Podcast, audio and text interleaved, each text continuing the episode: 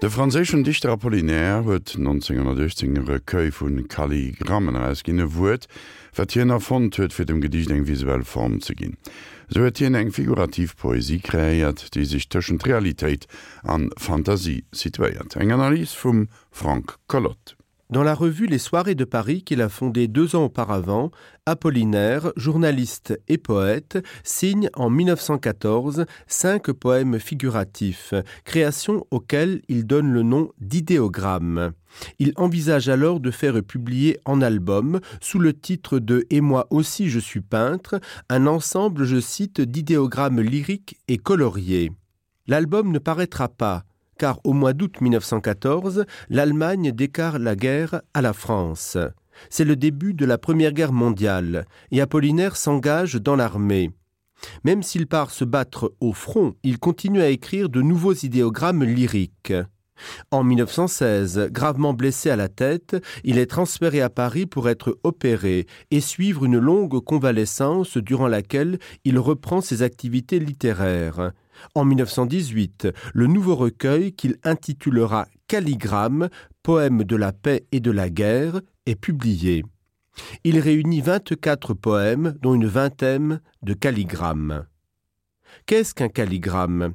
Le calligramme, du grec kalos signifiant beau et gramma signifiant la lettre, est un poème dont les lignes sont disposées de manière à former un dessin évoquant généralement le thème du texte. C'est le poète Guillaume Apollinaire qui, en 1918, a créé le mot calligramme pour désigner ce qui auparavant était appelé des vers figurés et qu'on nomme aussi poésie visuelle ou poésie figurative. Même si Apollinaire a inventé le mot, il n'a pas inventé la chose. Les poèmes des saints ont une longue histoire qui commence dans l'Antiquité grecque. Exilé, esprit voyageur, poète de l'errance, Guillaume Apollinaire compose le calligramme Voyage, paru dans Calligramme en 1918, comme un poème paysage, selon sa propre expression.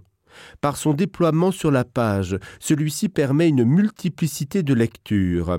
Écrivain novateur, à l'esprit ouvert, il conçoit la pratique du calligramme comme une synthèse des arts. Vivant et travaillant à Paris, il se lie avec Alfred Jarry, Max Jacob, André Breton, Tristan Tzara, Blaise Sandrars, fréquente les peintres Derain, Vlaming, Picasso, Delaunay. Il connaît les futuristes italiens et le groupe de la revue berlinoise Der Sturm. Il se place au carrefour des principales tendances esthétiques de son temps fauvisme, futurisme, simultanisme, cubisme. Comme les peintres cubistes, le poète décompose l'espace pour le recomposer, le transfigurer en multipliant les points de vue. Voyage est inspiré par la divine comédie de Dante, de le nom figure dans le texte. Apollinaire réinvente cette odyssée mystique et l'inscrit poétiquement dans une mise en forme originale.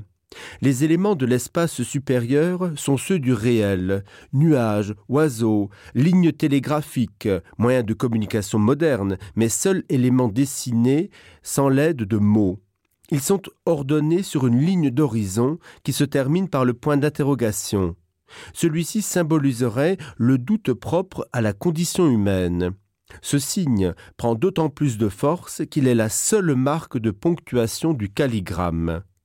Sorti de la cheminée, c'est un crochet qui cherche à attraper l'oiseau télégraphe, dont les ailes sont des mots qu'il laisse, je cite, tomber partout. Le point d'interrogation dans un jeu du miroir se reflète déformé dans le C en gras, qui devient un point remarquable de la nuit lunaire. L'espace inférieur est celui de l'infini, de l'au-delà et du mythe. Il se présente comme une carte du ciel, territoire profond de l'être et du doute qui invite le lecteur à s'égarer.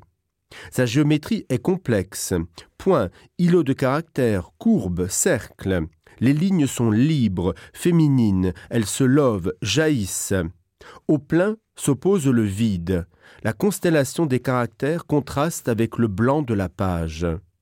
Les quatre éléments fondamentaux sont présents dans Voyage l'air, le vent qui pousse le nuage, le feu, celui de la locomotive, l'eau, à savoir la pluie, la terre.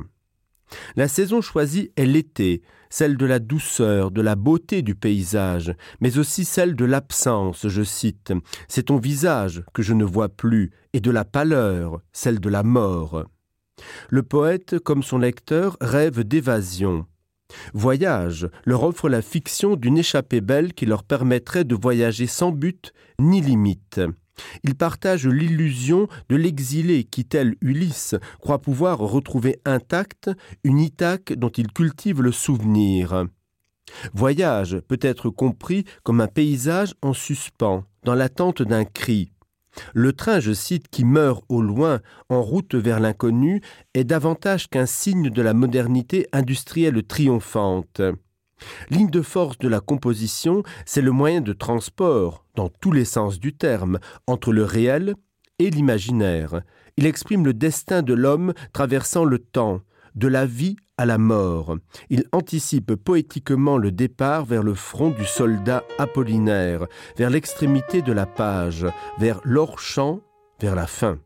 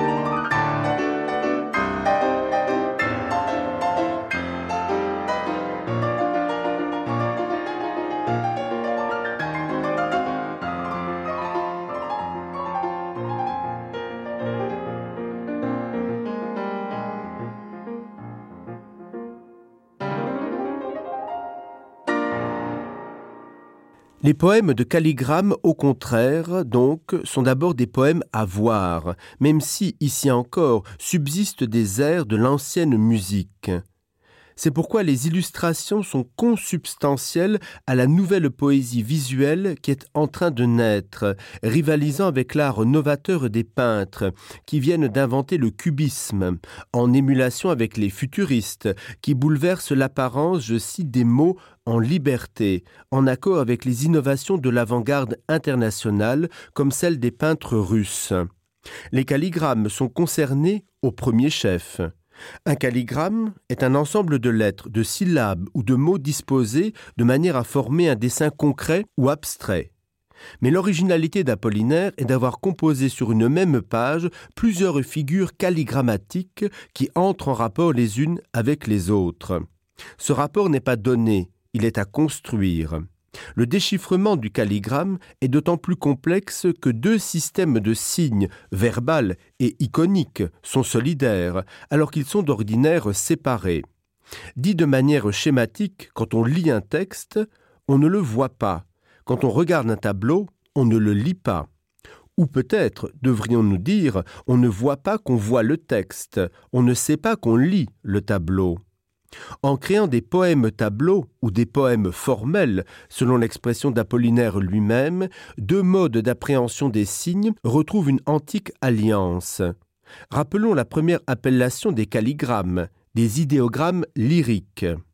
Si les figures des calligrammes, je cite, sautent aux yeux, elles ne sont pourtant jamais muettes. Le poète guide son lecteur vers une verbalisation immédiate, inférée le plus souvent par le titre paysage par exemple, ou davantage encore cœur, couronne et miroir, permettent d'identifier des figures. Plus ou moins précises dans le premier cas, sans déchiffrer de plus près, identifierions-nous un cigare, un arbrisseau. Elles sont bien visibles dans le second. C'est dire que l'acte même de lecture ne peut être scindé en deux activités distinctes. Il est immédiatement double, allant du mot à sa représentation et de la représentation Homo. Andert war den Frank Collot den Apollinär huet Fraseich poesieren ouéiert an dem sinn, dat hien fuet as eng materiell Repräsentatiun kombinéiert huet.